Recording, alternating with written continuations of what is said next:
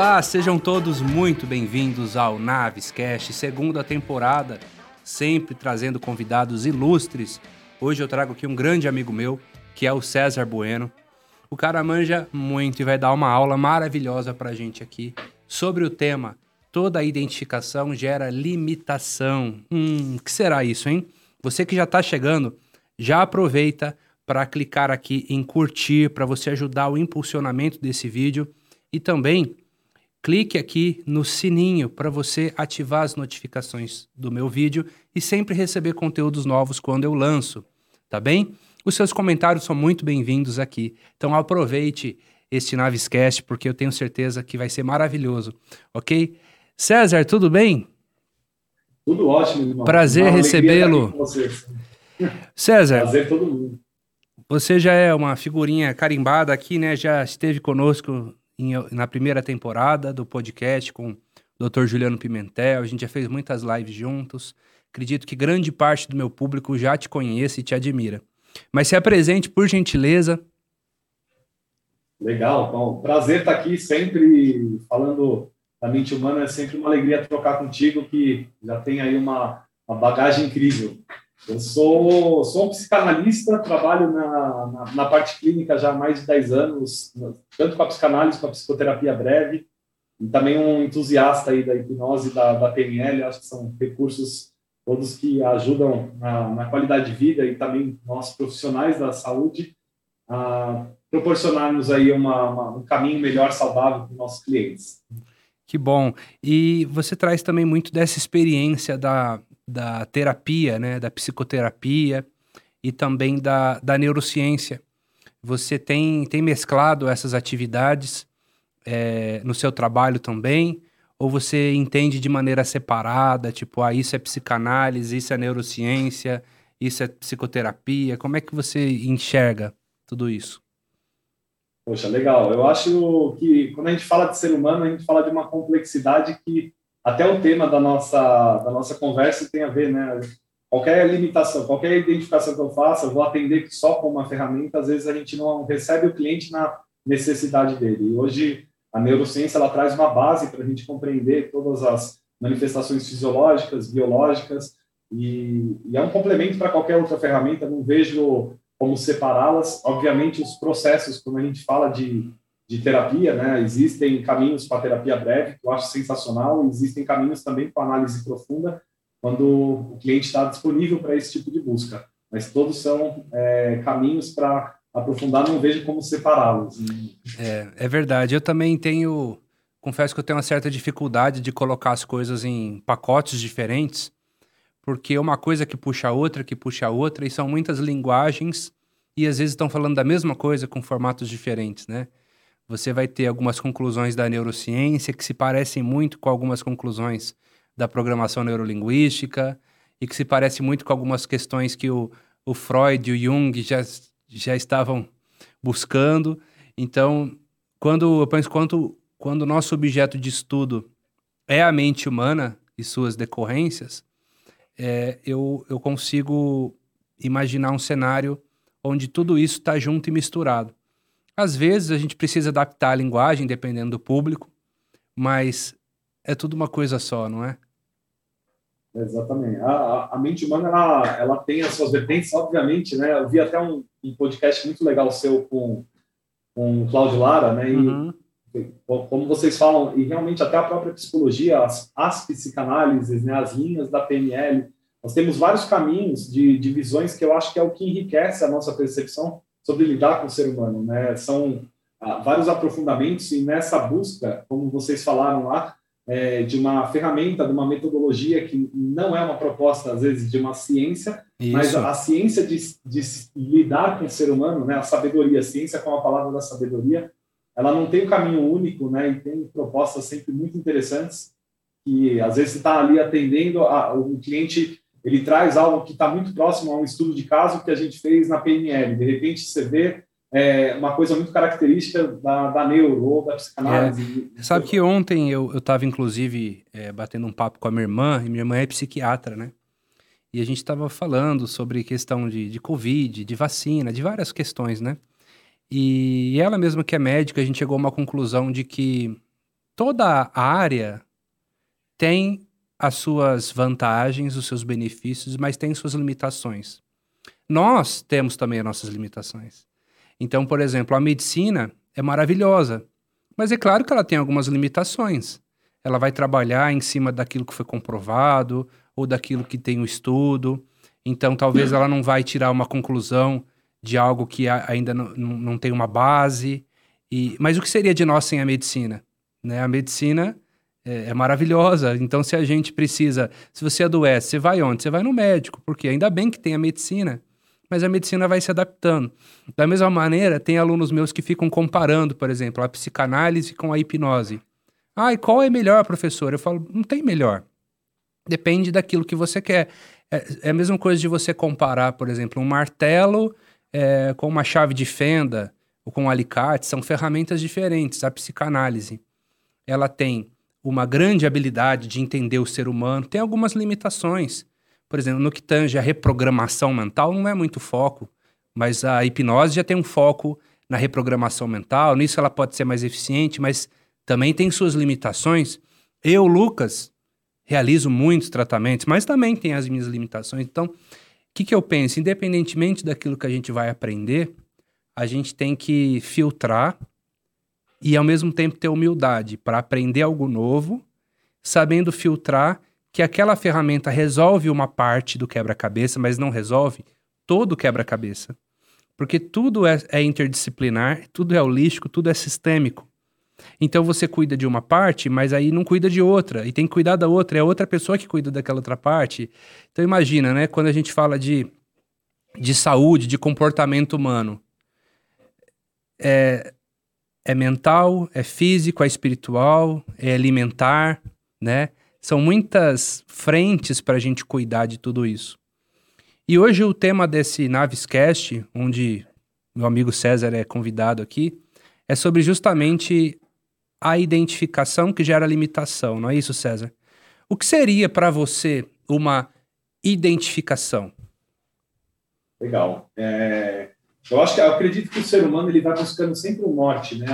Todos nós, de uma certa forma, buscamos algo para nos balizar, para entender qual o caminho para ser mais saudável, para ser, como você passou em várias áreas, né? O caminho para eu me entender, me conhecer. Mas a todo momento que eu coloco uma subjetivação para algo, ou eu identifico, como a gente passeou aqui no início, né, por uma metodologia, seja em qual for a área, eu acabo fechando a minha percepção, é, reduzindo a minha capacidade de expandir também as habilidades, a forma de compreender o mundo através de outros prismas, outros olhares. E atualmente a gente vê né, uma, uma disseminação de, de possibilidades é, distintas que até pouco tempo eram é, caminhos, muitas vezes, como dito, né, não científico, e o que seria da ciência se não fossem homens que desafiaram os limites, né, as identificações, para descobrir novas ciências? Né? O que seria da humanidade se não fossem essas pessoas que desbravaram caminhos para além do seu tempo? Né? E quando a gente entende uma identificação, é quando a gente se fecha numa substantivação, seja ela uma, uma limitação, um problema. É, se, eu, se eu trago para a minha identidade que sou ansioso, é, eu tenho que pressupor que do nascimento à cova farei ansiedade sem nenhum descanso 24 horas por dia, porque está identificado lá e eu me limito a qualquer possibilidade de um exercício, de uma ferramenta, de um, um caminho de melhor. César, a identificação seria quando o sujeito ele se associa? Tem associação e tem a, identificação ideológica, né? Ou, ou na, na psicanálise seria o nosso superego, às vezes ele vai criar um idealismo sobre algumas coisas, é, me lembro um tempo que fui vegano, estive vegano, né? E depois, quando eu parei ali, voltei a comer carne, ah, muitas pessoas do meio, nossa, como assim? Você traiu a causa, né? E é um tipo de identificação é, ideológica que a gente faz, às vezes, sobre regras que nós entendemos que são importantes.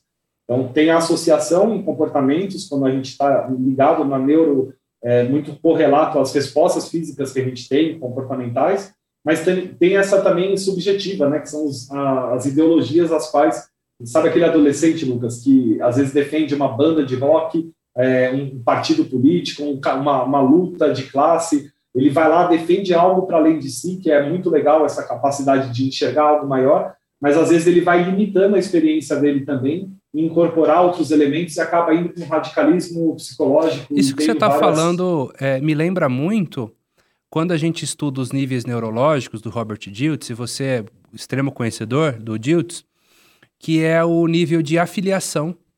Porque quando uma pessoa está afiliada a uma causa, um grupo, um partido, uma empresa, aquilo parece que sobrepõe até mesmo as crenças dela.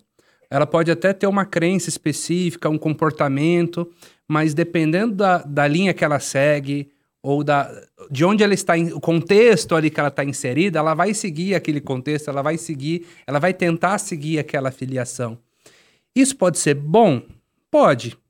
Mas também pode gerar limitação, como você está falando, porque é, eu, eu meio que me fecho para novas oportunidades de escolha. Seria isso, César?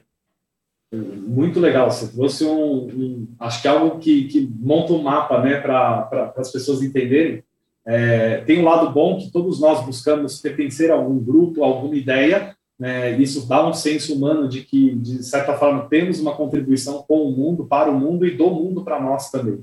O que gera uma limitação é que essas afiliações, às vezes, como ela está acima da nossa identidade, é, aquilo que me afilia, se sou filho de alguém, é, eu tenho a minha identidade como um filho que vai responder ao pai. Eu tenho a, a, tudo que é uma afiliação é o que vai além do meu eu, é o meu eu para o mundo. Quando vem de cima para baixo, a gente vai reduzindo, às vezes, as nossas percepções a, a criar grupos ou ideias, né, que muitas vezes vão defender ali o, o, uma, questão específica, ou, ou, como chamado minoria, e a gente esquece a minoria das minorias que somos nós individuais dentro daquele grupo, sozinho, muitas vezes, na nossa psique, e às vezes identificado, né, a gente foi para um, uma linha de pensamento, mas as afiliações, às vezes, até é, do, do, dia a dia, no trabalho, como funcionário de uma empresa, essas dinâmicas muitas vezes vão construindo e mexendo na identidade, né, Lucas? Quando vem ali é, uma resposta, a pessoa vai mexendo nas características do seu eu, e aí dali para baixo tudo se organiza é, para responder a essa filiação, crenças, valores, os, os recursos, habilidades. Sim.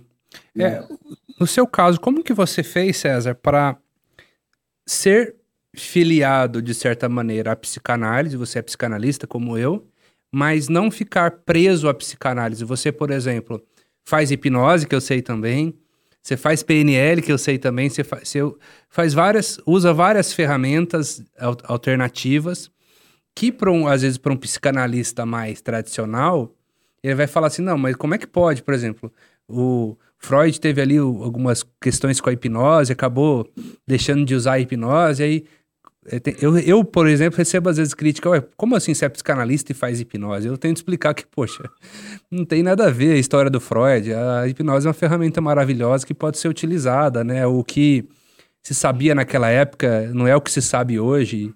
Tivemos grandes nomes como Milton Erickson, Dave Elman. Então, o Freud, se fosse vivo nos dias de hoje, certamente teria um novo olhar sobre a hipnose, a hipnose né?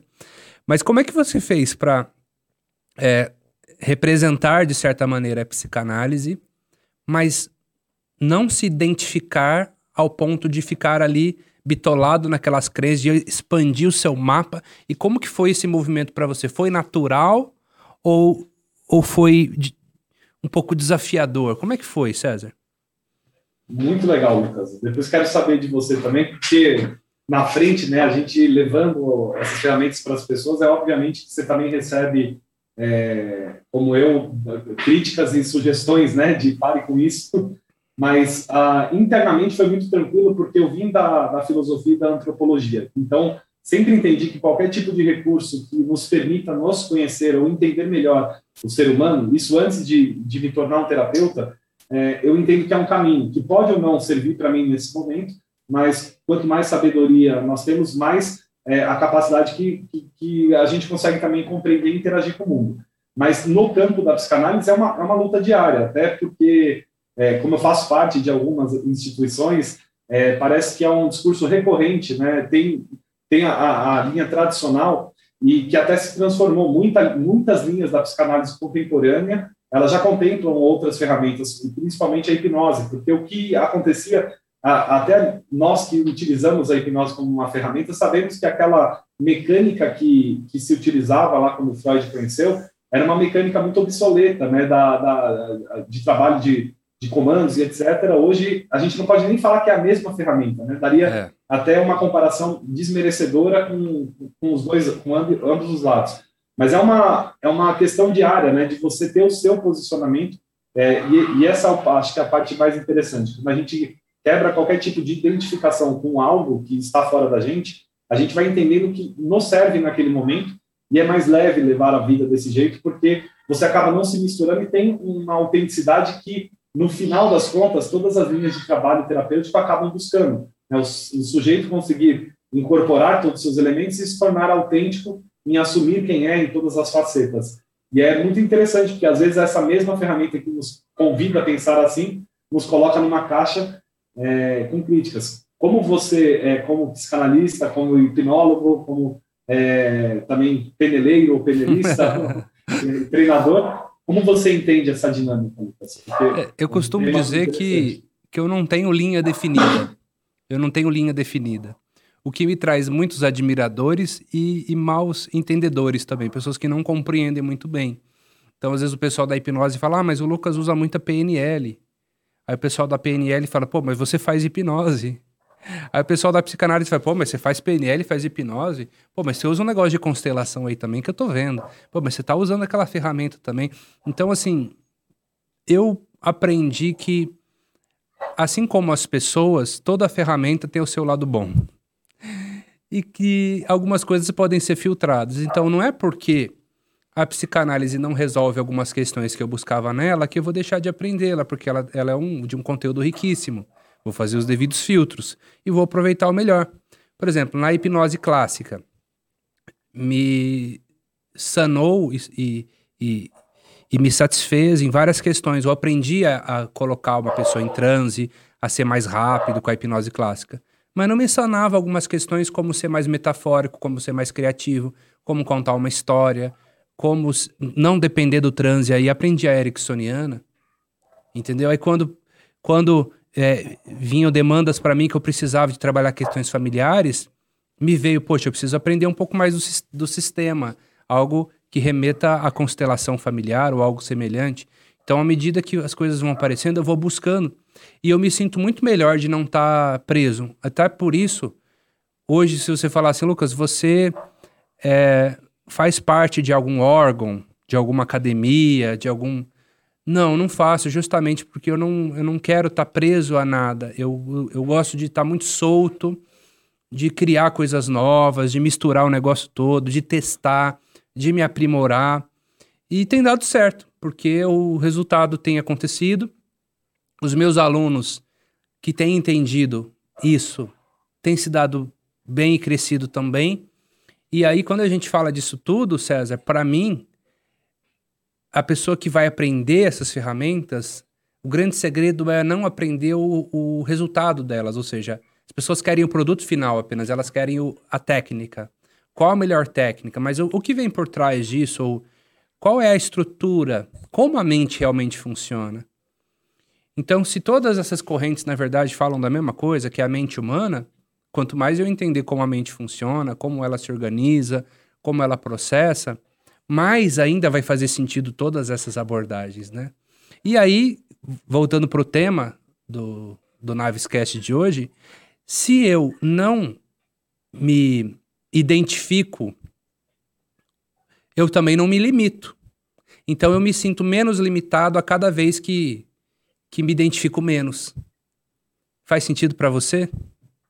Total. É, é, um, é um pensamento né, antigo. A gente tinha duas linhas é, filosóficas pré-socráticas, né? Heráclito defendendo essa coisa da fluidez do pensamento é, que se alterna, até porque as coisas importantes de ontem talvez elas não consigam mais ser da mesma forma hoje pelas mudanças. O devir, não é que ele fala? É, exatamente. É. Uh, tem até uma frase famosa que é o homem não pisa duas vezes no mesmo rio. Quando ele for pisar a segunda, o rio, as águas já não serão as mesmas e o dono do pé também já se mudou. Toda a mudança. Toda o outro, o outro só ela... para lembrar, é o Parmênides, outro? É, vem a Parmênides, que vem da linha ali do, do, do, do movimento é, de Gorgias, que, que, aí tem assim, o homem tem que ter uma identificação com as coisas, né, tem que ter um partido sobre as coisas, e aí entra uma questão bem interessante. É, quando a gente olha essas duas coisas, eu não me identificar, então, vou ficar em, em cima do muro, essa é uma questão interessante, até porque a gente entra naquela, quando vai trabalhar PNL, né, caberia aqui dizer, toda generalização ela é absurda, até essa de falar que toda generalização é absurda. Então, até quando a gente se identifica e não se identificar com alguma coisa, pode parecer confuso.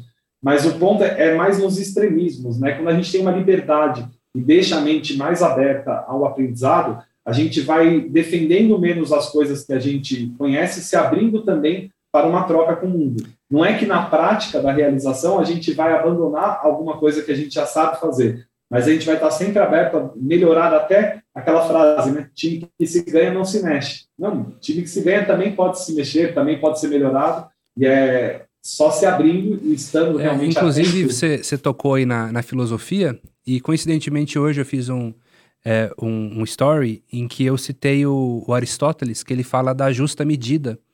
Que para o Aristóteles, é, a justa medida, ou meio termo, é aquilo que existe entre dois vícios, dois extremos. É a essência da virtude. E que justamente isso, né, amigo? Se você está em extremo, você já está limitado.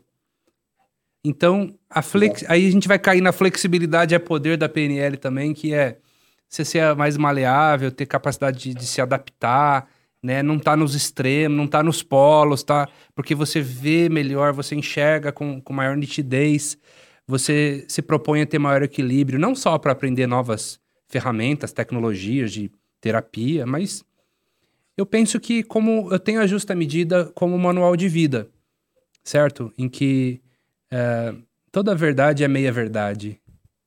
E, e justa medi medida, pelo menos para mim, não é estar tá em cima do muro. Justa medida é ponderar as partes. É, é perceber que cada parte tem uma intenção positiva, cada parte é, tem um, um, propósito, tem um motivo, e assim eu tenho, para eu tomar uma decisão em detrimento de uma parte ou de outra, eu vou ter mais informações para poder chegar numa conclusão. Mas se eu estou bitolado em apenas uma, uma pequena parte, a minha visão se limita e eu tenho menos informações para tomada de decisão. É muito provável que aí eu cometa um, uma grande falha. Eu até pegar um gancho aqui, é, é, acho que tem tudo a ver, não tinha nem pensado, mas você trouxe. É, esse, esse, pensamento é muito importante, né? A gente entender. A, a justa medida, por que ele, ele denomina isso como virtude? Porque a gente acaba com a dicotomização, né? Do é certo ou é errado, é isso ou é aquilo. É, quando a gente vai para o meio termo, a gente tem essa capacidade dialética, né? Que, o que seria dialética nele essa, é, é, esse encontro da virtude, a capacidade de eu incorporar elemento do outro e incorporar meus elementos no, também no outro. É, e essa troca ela só acontece se eu não tiver polarizado. Aí a gente chega no, no, no, no estado muito legal chamado equanimidade, e a partir da equanimidade eu sou é, flexível, né? A equanimidade, esse estado do meio, essa coisa de a gente nem na excitação, né? Porque a bipolaridade, por exemplo, ela acaba é, é, um transtorno que se denomina né, dentro desses, desses excessos, tanto na excitabilidade como na, na baixa, né? Quando a gente entra ali em, em, pensamentos, tirando o transtorno, essa excitabilidade às vezes acontece no dia, né? O pendular da nossa alma, às vezes a gente acorda com um desejo muito interessante para viver aquele dia, com umas coisas é, que são legais, que estavam programadas, ou a gente olha para o futuro, tem um projeto bacana em andamento e a gente consegue ter um nível maior de felicidade. E às vezes o pendular dessa alma vai para um lado, às vezes mais, é, vamos dizer, mais reflexivo, porque naquele dia, muitas vezes, tem desafios, problemas que estão ali colocados e vão ser resolvidos, ou a gente olha para o amanhã com menos expectativa de alguma coisa melhor, e aí a gente tem aquela baixa de potência, né? Quando a gente não, quanto menos identificação sobre uma causa, é menos, a gente é menos auferido por afetos é, sobre esta causa, né, e não sobre nós mesmos. É o que eu digo, ó, às vezes no dia a dia, a gente entende meu relacionamento está ruim. É uma identificação que a gente é, é, que a gente nominaliza, né, meu, tô, ruim, o seu relacionamento está ruim, o que, que a gente pode perceber? Coisas ruins. E às vezes a, percebe a percepção que tem alguém ali também que olha por mim, que decidiu estar comigo, tudo isso é anulado, porque, de alguma forma, a gente substantivou isso como algo ruim. Você acha polos, que a, né, a identificação com o tempo também gera limitação? Porque às vezes você está num tempo de crise. Mas aquilo tem um momento, como diz lá no o Caibalion, por exemplo, que é um manual de vida, né? O Hermes Trismegisto, supostamente, né? A gente não tem certeza que foi ele, mas que escreveu. Mas veja bem, ali fala que tudo tem fluxo refluxo é uma das leis. Tudo tem altas e baixos, tudo tem polos. Tem o direito, tem esquerdo, né? Tem o, o, o masculino e o feminino, o yin e o yang. Então, como uma bolsa de valores que as, tem a alta, tem a baixa, num relacionamento também você tem momentos ali apaixonantes, você tem momentos desafiadores. E hoje o que, que eu vejo? Muitas vezes casais que começam aquela lua de mel maravilhosa, a primeira briguinha, o primeiro desafio já querem se separar. Porque eles estão identificados com o temporal, tipo, ai, que momento cruel, vamos tomar uma decisão radical. E às vezes aquilo era só um, um refluxo, um fluxo, e daqui a pouco vem outra maré e melhora, e as coisas se equilibram. Então, quando você falou de identificação, me veio isso agora. Horas, estamos identificados com o tempo, com esse período que estamos vivendo atualmente de, de pandemia, onde as pessoas, e, e me incluo nisso também, em geral, estão se identificando com a doença, estão se identificando com o isolamento, estão se identificando é, com tudo isso e está gerando muitas limitações. Não só a limitação de você ficar na sua casa, mas uma limitação de se permitir, de aprender, de evoluir, de crescer. Faz sentido para você, amigo? Total, total. Muito legal você mencionar o, tempo né, para Hermes. É, é, eu acho que é muito mais justo do que o tempo relógio se a gente for analisar é, no, na questão experimental, né, de experiência de vida. Porque Hermes, quando escreveu esse, é, essa, essa concepção da ideia do tempo, é, pensa que a gente estava num tempo onde o homem media as coisas também pelo tempo agrícola, né? Era colheita, era plantação, semeadura, colheita. Se chovia, é, o tempo da, da, da, plantação ele demorava mais, era menos recursos para a família. Eles sabiam que quando fosse o momento da colheita era um momento de abundância, onde eles tinham mais provisões. Quando eles estavam na semeadura era o tempo do trabalho. Então o homem era é, ele entendia o tempo não como relógio cronos, como a gente entende hoje, que é importante, senão a gente não estaria aqui é, fazendo podcast. A gente usa a agenda para organizar a nossa dinâmica. Questões práticas. Exatamente, as objetivas, essas do dia a dia, mas as questões que têm a ver com a nossa psique, com os nossos momentos é, sentimentais, elas são é, estados de, de, de, fluxo de tempo, né? O, o tempo da crise, o tempo da, da, do que é bom. E se a gente olhar na nossa história, a história de vida, às vezes a gente não lembra a data das coisas. É, é um desafio porque essa é uma, uma ferramenta de olhar o tempo de uma forma para o dia a dia prático. Mas, mas a gente lembra o momento que teve bem na relação, que teve numa crise, que teve uma doença, que teve uma conquista. Então, esse é um momento que a gente entende a fluidez da nossa psique, que não importa isso, se a gente olhar agora, a gente consegue trazer todos os elementos como a gente usa na PNL, na hipnose, né, um estado de recurso, é porque a gente quebra a ideia do Cronos e vai buscar no tempo presente algo que existe aqui dentro da nossa memória e da nossa experiência. E não tem a ver com o relógio. Volta lá para o dia 14 do 4, 15, é emocional. 27, naquele... É total. É. é, são, igual a gente estava falando, né? As linhas que, na verdade, falam a mesma coisa de formas diferentes. A gente falou do Hermes Trismegistus e me trouxe também um pouco da, da alquimia junguiana, onde o Jung ele vai perceber muito a questão do calcinátil e da solútil, que são procedimentos alquímicos, né? Uh, não a alquimia Sim. de transformar chumbo em ouro, mas a alquimia da consciência, em que o que seria o calcinátil seria é, todo tipo de problema que você considera um problema, e a solútil seria todo tipo de solução, tudo que dá certo. Então, a calcinátil, um, um pneu que furou, você chegou atrasado, alguém que te ofendeu, uma coisa que não deu certo porque estava burocrática demais, que atrasou, e a solútil é, opa, tá fluindo, tá dando certo. E as pessoas acham que quando estão passando por uma calcinate, ou seja, um problema, ai meu Deus, por que eu estou sofrendo tanto? Por que eu estou passando por isso? Sendo que aquilo, na verdade, está sendo um professor, está dando um aprendizado. Porque tem duas formas de evoluir, segundo a alquimia: ou eu vou por dor, ou eu vou por amor. Né? E isso vai bater muito com os metaprogramas da PNL, da é, fuga da dor, busca de prazer. Você vai aprender isso essa lição pelo lado do bem, é. do amor, ou você vai precisar de tomar uma catracada, de passar um perrengue, de ter um grande desafio para aquilo te gerar informação, aquela balançada te trazer é, informação, né? Então, é, estar também identificado, na minha opinião, vai trazer mais calcinátil do que solútil, vai trazer mais, mais a, a, a dor, que vai trazer um aprendizado de toda forma, do que o prazer. Mas poderia ser mais pelo prazer. A gente está vivendo o tempo todo dor, dor, dor, dor, dor. A gente, é, humanidade, vamos dizer assim, a gente poderia estar, tá, pela observação, aprendendo mais e ter, tendo mais momentos de solútil, mais momentos de fluidez do que de, de calcinátil. Olha só que interessante como você vai buscar respostas e, e vai encontrar metáforas tanto no raciocínio abstrato quanto no raciocínio lógico, matemático. Interessante, né? Muito legal, muito legal. A, a, a alquimia ela responde total ao que a gente está falando, né? Você trouxe esse processo, como é a nossa mente, né? No, no quando a gente está em essência, né? Quando a gente está nesse elemento do, do que é puro, né?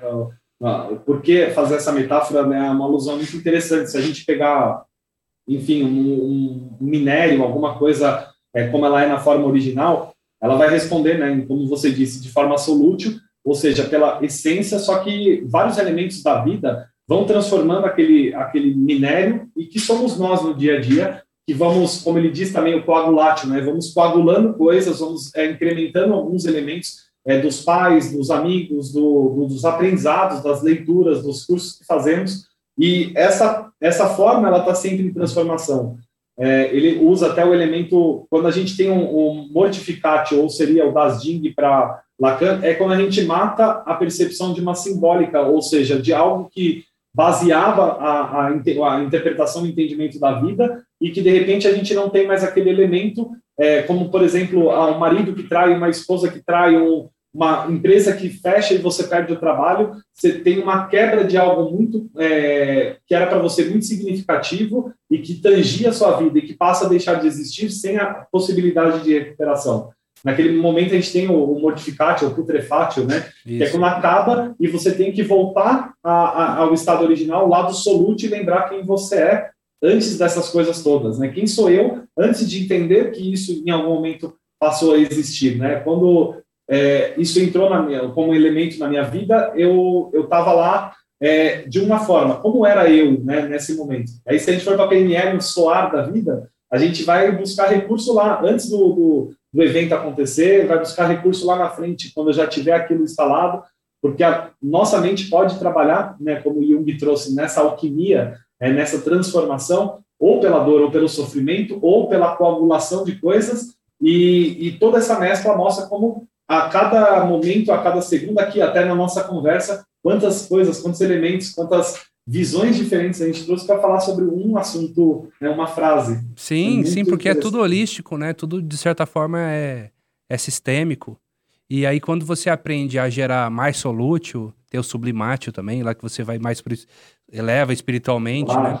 É, uma coisa que eu aprendi nesse você falou do mortificatio é, é, como metáfora é que a gente foi condicionado muitas vezes assim, vamos supor, ah, você tem um funcionário, aí esse funcionário ele pisou na bola com você, né? Ele faltou, sei lá, quebrou alguma coisa, aí você quer naquele momento o quê? Puni-lo, descontar dele, é, de certa maneira é, equilibrar aquilo, porque não ficou justo. E aí, uma forma de você resolver essa mortificatio aí, gerando solútil, é ajuda ele, ajuda mais ele ainda.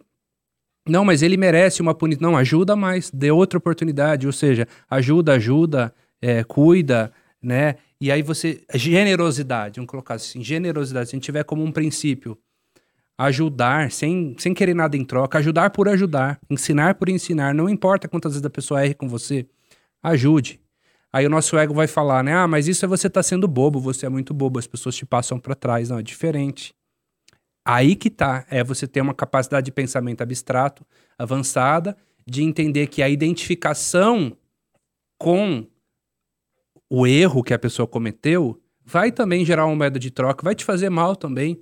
Mas quando você se eleva e você faz o bem, até mesmo para aquela pessoa que te faz o mal, você se eleva muito. Você resolva. O, na arte da guerra também vai dizer que é, uma forma de anular o inimigo é ajudar ele. Né? Porque assim, Sim. o inimigo tá pronto para te, pra te pegar, né? Ele quer uma. Ele quer que você revida. Pro, senão não tem jogo, não tem guerra. Aí você vai lá e ajuda o inimigo. Imagina as tropas antigas lá, né? Você vai lá e ajuda o seu inimigo no que ele tá precisando. Ele, ué, por que, que você tá me ajudando? A mente não tá preparada para aquilo. Por que, que você tá me ajudando? Eu odeio você, por que você tá me ajudando? Mas é, é inclusive como uma estratégia de anular, de desarmar o inimigo. Uma forma, uma de certa forma, uma maneira de propiciar uma evolução para aquela pessoa também, né? Interessante. É, é muito legal que a, você vai à, à contramão, né? Esse exercício que você propõe é um exercício é muito interessante na prática diária, que a gente sai de nós mesmos para a capacidade de servir também a um outro numa, uma forma muito elegante de lidar né, menos com as nossas dores e mais com as nossas capacidades, né? Porque às vezes a gente fica tão preso a regras como ah não ele está passando para trás ou ele está é, e aí a gente segue a regra, o símbolo que a gente muitas vezes não concorda, não sabe de onde veio, mas está tão enraizado, está tão identificado que a gente começa a seguir esses determinados padrões e esse exercício de sair e servir é, o inimigo ou servir é, a pessoa que está ali com uma limitação, é, nos põe na posição de entender é, que além do nosso próprio umbigo, às vezes além da nossa própria dor, ou das nossas próprias regras, existem ali outros caminhos, porque alguém também está sofrendo para ter feito aquele tipo de ataque. E aí é, se põe numa posição de perceber o ser humano de uma forma muito honesta. Imagina, né? a Bíblia vai falar que orar pelo inimigo. Isso para muita gente é, para muitas pessoas é inadmissível, né? Porque é muito fácil eu amar quem é bonzinho comigo, quem me ajuda, quem tá sempre ali do lado. E para você desejar o bem, não digo nem orar, desejar o bem de uma pessoa que você sabe que não gosta de você. Exatamente. A pessoa pensa assim: o que, que eu vou ganhar com isso? Torcendo por essa pessoa que não gosta de mim. Mas se você passa a não gostar dela também, vocês se igualaram, vocês estão na mesma frequência.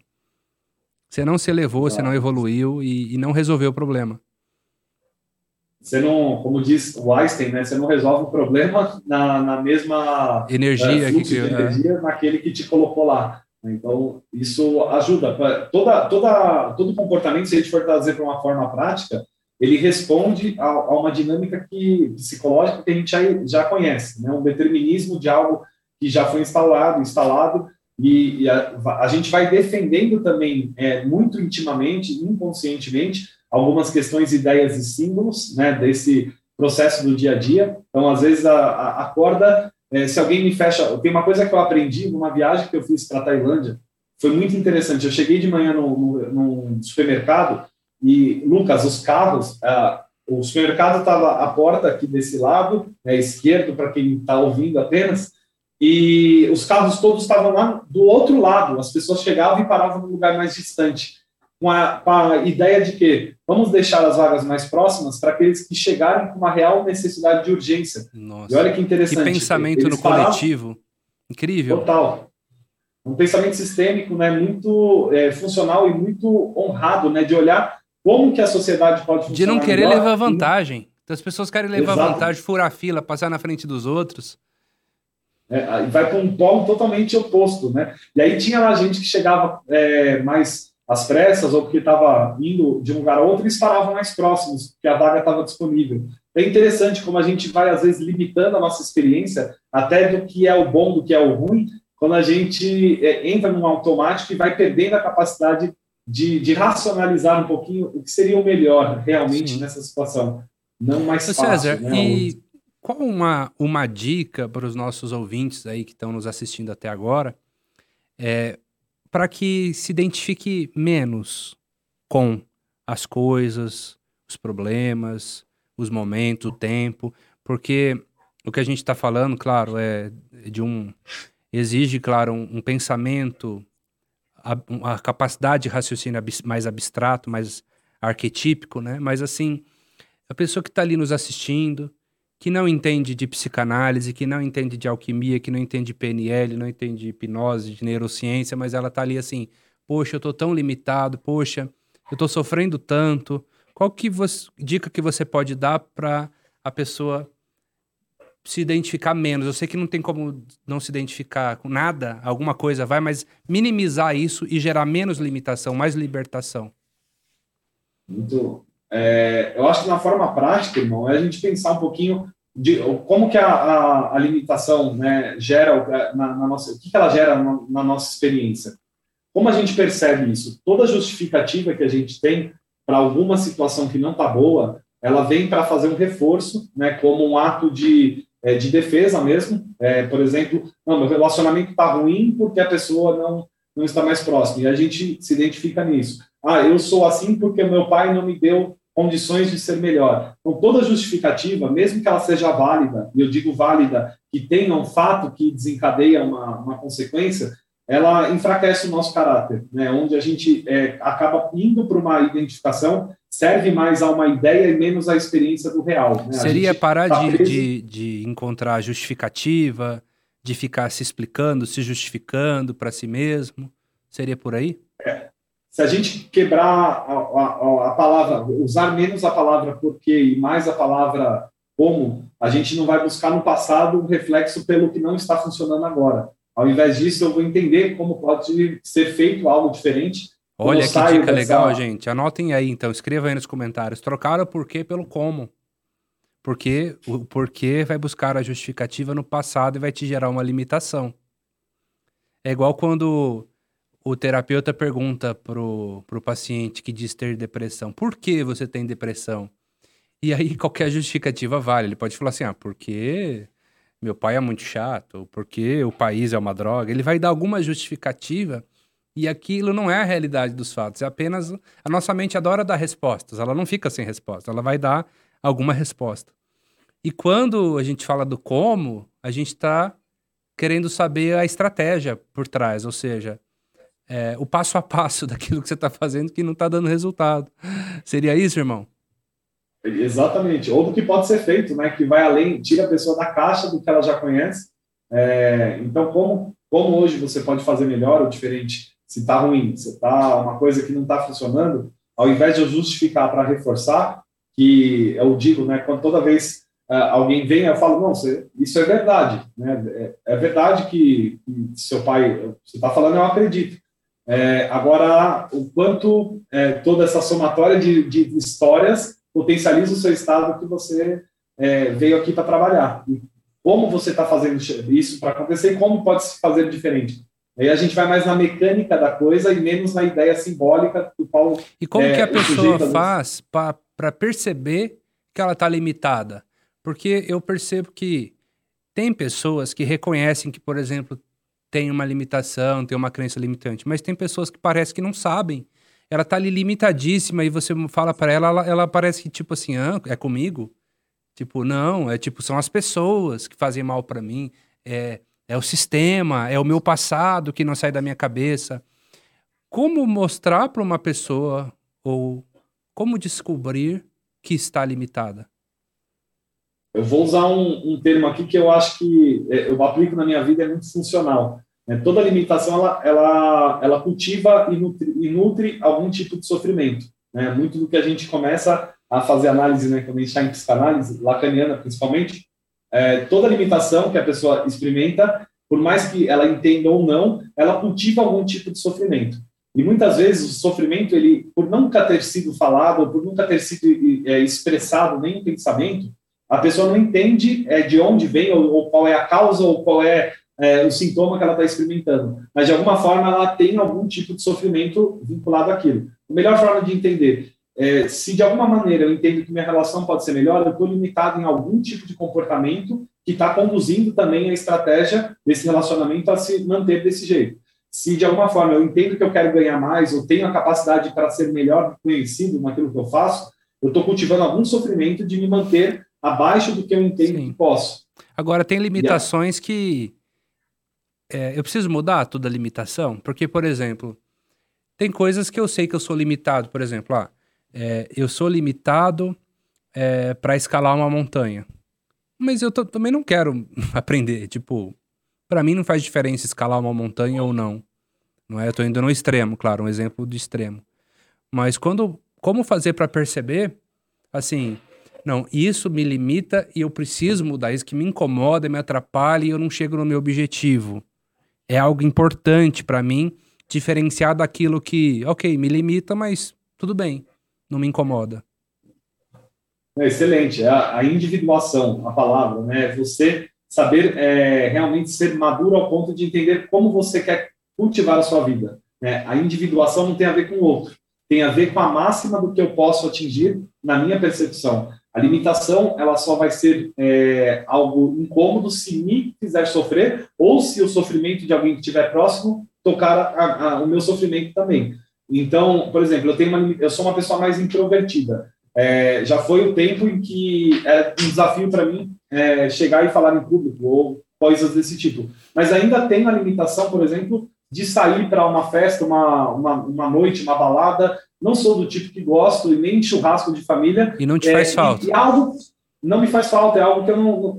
É uma limitação ao olhar, muito, muitas vezes social, mas ao meu ponto de entender como funciona como personalidade, incorporei esses elementos que já foram sombras né, minhas, que eu não queria mostrar para as pessoas, então eu chegava nos lugares muito simpático tal, mas não estava legal. Então, para não prejudicar nem ao próximo quando vou, eu entendi isso aqui, a, a, visão do outro é uma limitação, então quando me cobram, por exemplo, né, dessa limitação aos olhares externos, eu falo, olha, legal, eu entendo que é bom para você, mas é, eu fico muito mais feliz aqui, não é porque de repente é Páscoa ou é um feriado que eu tenho que sentar com as pessoas é, interessantes que, que são do meu sangue, mas que eu vejo só nessas ocasiões. Prefiro celebrar hoje com as minhas filhas aqui, é, com as pessoas que estão no meu cultivo diário. Tem então, a ver com quando escolhas. você faz isso.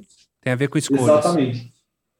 E você incorpora esses elementos que se tornam sombra, né, por um tempo. Né, porque, ah, não, olha, eu tenho que ir por causa disso. Não, você quer estar lá, então, se você não quer estar lá, é algo que talvez ó, o trabalho seja o oposto, né? Explicar ao outro o porquê você é, está em paz desse jeito. Então, no caso de escalar a montanha ou qualquer outra coisa que não tenha o objetivo de galgar ali um benefício para você, é, você pode incorporar né, esse elemento da sombra e quebrar o que a gente chama de persona. Né? Às vezes a gente se mostra, é, esconde uma parte nossa, é, como eu falei aqui, isso aqui escondia até, sei lá, 5, 6 anos é, no passado eu escondia. Ah, não, olha, eu sou uma pessoa que gosta. Não, não gostava e eu ia forçado. Quando eu me incorporei, eu não precisei mais mostrar para o outro algo que não era verdade.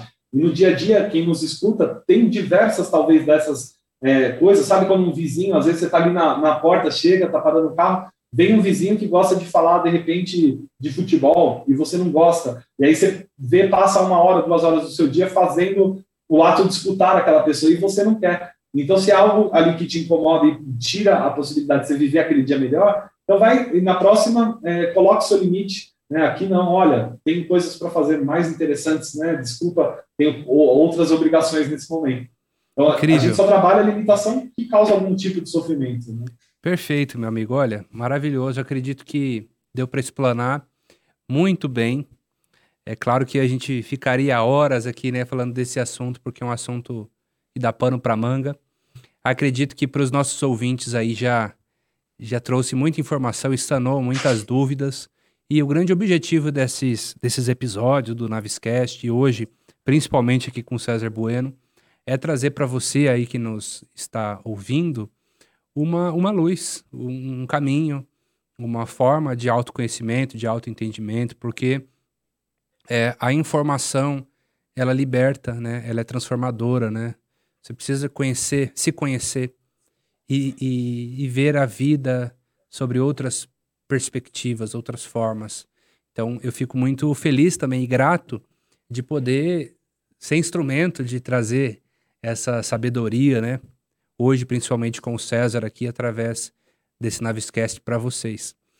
Então, já vamos aproveitar, amigo, e vamos deixar uma hashtag para esse final desse episódio, e eu sempre peço pro meu convidado, assim, de, de última hora, né? Aliás, primeira que vem na mente, uma hashtag que, que possa definir o que a gente falou hoje. Para quem chegou até o final desse Navescast, digitar isso aqui nos comentários. Você tem alguma sugestão, César? É, você trouxe a, a, aqui, vamos pôr, né, entrar com um tema que é o hashtag Solútil, né, buscar essência. Ah, né? legal. Olha, perfeito. Então vamos colocar assim, ó, hashtag Solutio, tá bom? Não me pergunte em que língua tá isso, só vai escrever hashtag Solutio. Vamos buscar mais a solução, tem outras formas de, de resolver o problema, nem sempre precisa ser pela dor, não é mesmo? Amigo, é, eu agradeço muito, né? Você sempre abrilhantando aí os nossos debates, os nossos diálogos. Eu fico feliz da gente ter um, um posicionamento muito próximo, semelhante, da gente estar juntos nessa jornada aí de desenvolvimento humano. Conte comigo para o que você precisar.